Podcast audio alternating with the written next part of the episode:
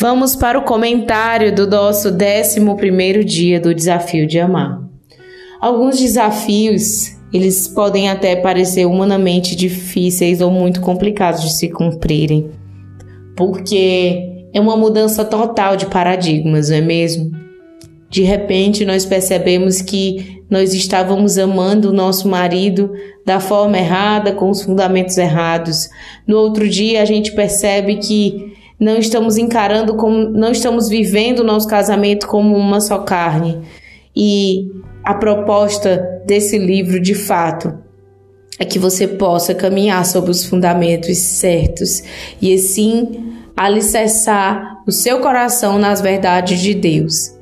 E a verdade é que você casou com esse homem e vocês são uma só carne.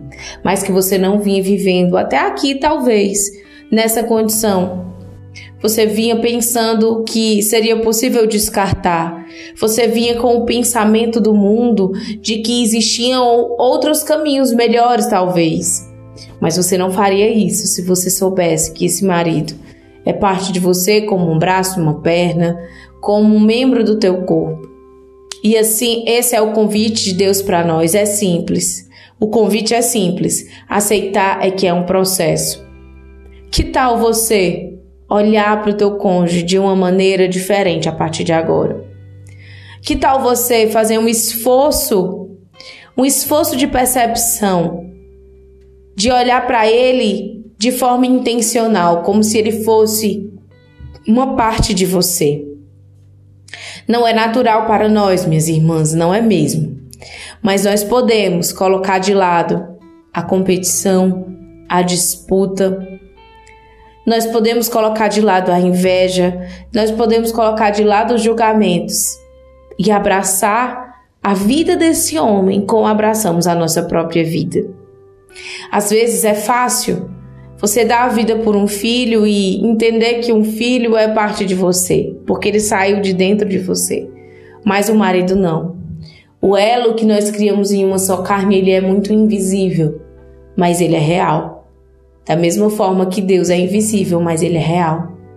Então, se existe um elo indivisível entre você e o teu marido, você precisa primeiro crer nesse elo e depois fazer um esforço de percepção e um esforço de obter graça de Deus todos os dias para conseguir viver essa verdade.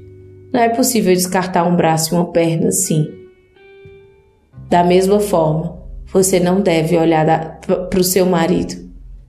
Esse marido é parte de você.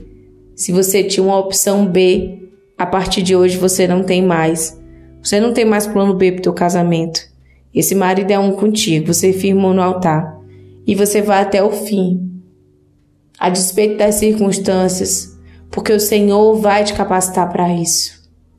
Amém, minhas irmãs? Vamos orar. Senhor, é verdade, Pai, que talvez até aqui essa tua filha que está ouvindo esse áudio não estava vivendo como um só carne.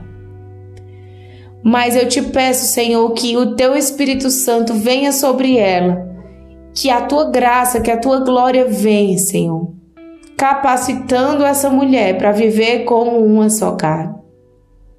Senhor, tampa os ouvidos do mundo Tampa, Senhor Jesus, a nossa visão para não ver como o mundo vive, mas somente abre os olhos do nosso coração para que nós possamos ver como é a, na terra, fazer na terra como é feito no céu, para que nós possamos enxergar como é a vida no teu reino e a vida no teu reino.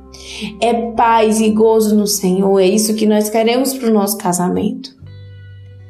E para isso, Senhor, eu te peço que a tua unção esteja com essa mulher, esteja comigo e com todos que estão vivendo esse desafio, para que nós possamos viver o ministério de uma só carne. Um ministério indivisível, um ministério comprometido, um ministério que não tem plano B, que vai até o fim. Nós te pedimos isso, no poderoso nome de Jesus. Amém.